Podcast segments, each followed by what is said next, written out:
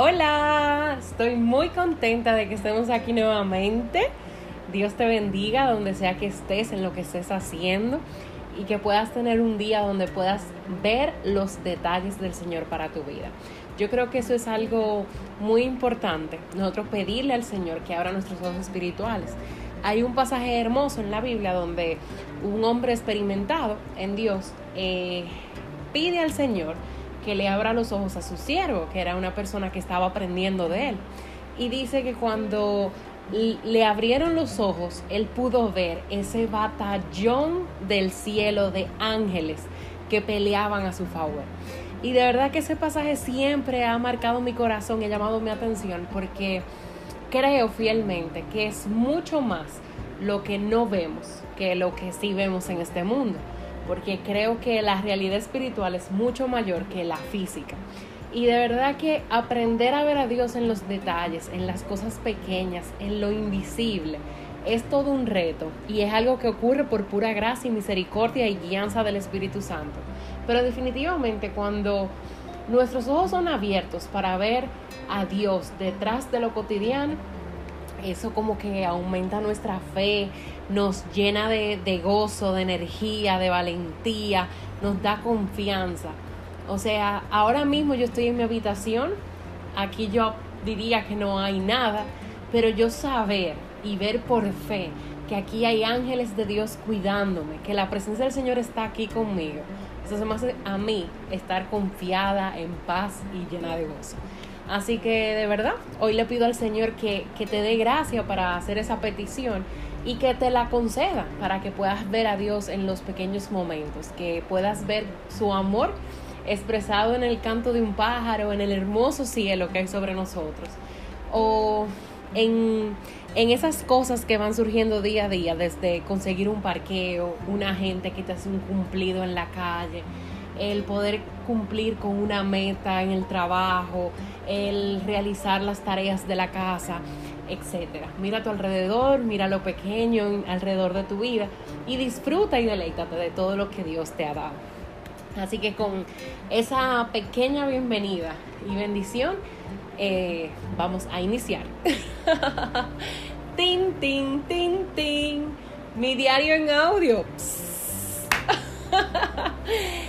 Estamos trabajando ya con el intro. Eh, no sé si para el siguiente episodio, pero pronto, pronto ya vamos a tener un, un intro más digno del que mereces escuchar.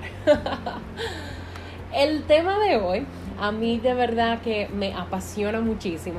En esta serie que estamos ya casi terminando, lo que te quiero compartir son esas miradas eh, pequeñas, pero que han hecho un cambio significativo en mi vida.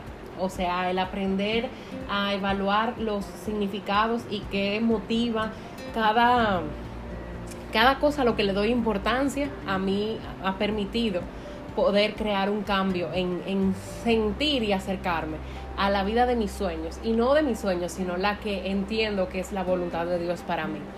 También lo ha sido cada una de las cosas que te he ido contando en los episodios anteriores. Y esta semana quiero contarte una que para mí es vital, es súper, hiper, mega clave. Y se trata de aprovechar el momento. Suena simple, suena cliché, quizá como que tú dirás, sí, ajá, aprovecha el momento. Yo lo hago todo el tiempo porque el momento es lo que tenemos. Pero no, a veces dejamos que la vida se nos pase por encima y estamos esperando a que llegue algo, a que llegue alguien, a que ocurra cierta eh, situación o demás. Y como que en lo que esperamos que eso llegue, nos afanamos mucho, nos olvidamos de, de lo que sí tenemos en el momento. Y de verdad que aprovechar el momento, para mí, es la clave para no tener remordimientos y sobre todo para poder disfrutar la siguiente etapa. Te quiero dar algunos ejemplos. Eh, hoy en día estamos viviendo en una pandemia mundial donde definitivamente el mundo ha dado un giro de 180 grados donde nada es igual, todos los lugares tienen nuevo protocolo, no tenemos el mismo acceso o libertad a cosas que teníamos anteriormente. Por ejemplo, aquí en mi país tenemos un toque de queda los fines de semana a las 12 del mediodía con libre tránsito hasta las 3 actualmente. O sea que se hace muy difícil poder ir como a la playa un sábado o un domingo, a menos que sea de fin de semana. Y quizás nos frustremos y digamos, ay, estoy trancada, eh, no puedo hacer nada, etc. En mi caso, ¿qué me ha hecho a mí tener paz en medio de las nuevas medidas que se han tomado por la situación actual de la pandemia? Saber que cuando tenía mi libertad, si un día tenía deseo de irme para la playa, pues yo si podía modificaba mi agenda o incluía la fecha más próxima y me iba para la playa. Entonces, saber que cuando pude disfruté de la playa, me da la paz y el sosiego para esperar tranquila y conforme a que se dé una nueva oportunidad para ir a la playa. Y así mismo creo que nos pasa eh, con todo. O sea, eh, algo que siempre recuerdo con mucha gratitud es que en mis primeros años en mi iglesia, yo tenía un trabajo que me daba bastante libertad porque era un trabajo remoto, era un trabajo por proyectos, entonces habían días que tenía muchas cosas que hacer y habían otros que estaba más liviana de, de tareas. Y además mucho más joven, una jovencita de 21, 22 años. O sea, toda esta energía y demás. En la universidad también nada más tenía un horario bien flexible. Y así. El punto es que cada vez que en mi iglesia en mis áreas de servicio había que hacer algún tipo de diligencia o, actividad que era un horario quizá un poco difícil para los que trabajan, tienen hijos, etcétera, pues yo de una vez levantaba mi mano y decía, heme aquí, envíame a mí. Y yo iba corriendo a hacer eso, eh, ya sea llevar una carta al ayuntamiento y a pedir algo, eh, hacer una entrega de cualquier cosa y demás. O sea, es más, pedían, ay, puede venir alguien a contar los papeles de la puerta. Ay, yo voy. Y lo hacía. Y, recuerdo que, que fue una temporada sumamente hermosa. Porque de verdad, hoy en día, que tengo un trabajo un poco más demandante, donde no tengo esa flexibilidad de horario, eh, que tengo otros compromisos que no me permiten quizá estar disponible un lunes a las 10 de la mañana, hoy estoy en paz y sé y le doy la oportunidad a otros que sí tengan esa flexibilidad, pero a la vez me siento contenta y agradecida y con ese deber cumplido y satisfacción de que cuando pude, lo hice. O sea, aproveché mi momento. Mi momento de ser la chica que podía ir al ayuntamiento a las 10 de la mañana a pedir permiso para hacer una actividad en una calle, pues yo lo aproveché. Entonces, a eso me refiero. Aprovecha el momento. Ahora mismo estás soltera, pues aprovecha que eres dueña al 100% de tu tiempo y planifica tu año con todos los deseos y antojos que hay en tu corazón que conforme a la voluntad de Dios puedas cumplir. Estás casada, recién parida, y no puedes salir de casa porque debes de dedicarte a tu bebé, pues aprovecha la oportunidad de estar 100% en tu rol de mamá primeriza, etc.